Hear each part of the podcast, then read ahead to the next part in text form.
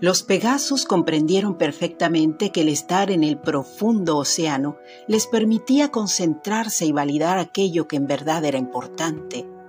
El misterio de sentirse independientes y al mismo tiempo bajo las reglas del universo, con todas las posibilidades de explorar nuevas dimensiones y entender a profundidad el término como es arriba, es abajo, les otorgó una capacidad inconmensurable de entendimiento.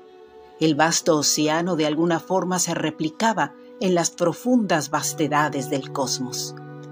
El anciano los miró con alegría y señaló, ¿Cuándo fue la última vez que ustedes corrieron libres en los parajes montañosos de su hábitat, felices pero sin dirección? El líder exclamó, Eso fue hace mucho, Señor.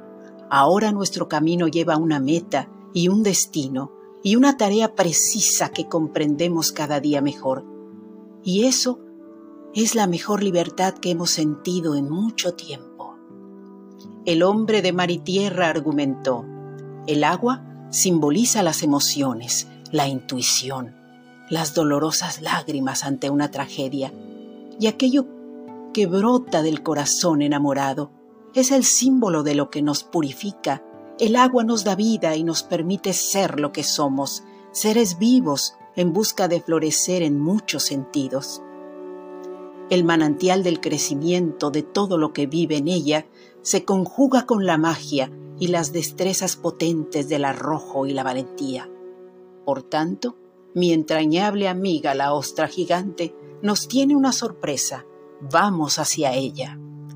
Todos entusiasmados iban a descubrir nuevos secretos de las profundidades del mar, dispuestos a recorrer aquellos parajes de corales y acantilados coloridos y fértiles.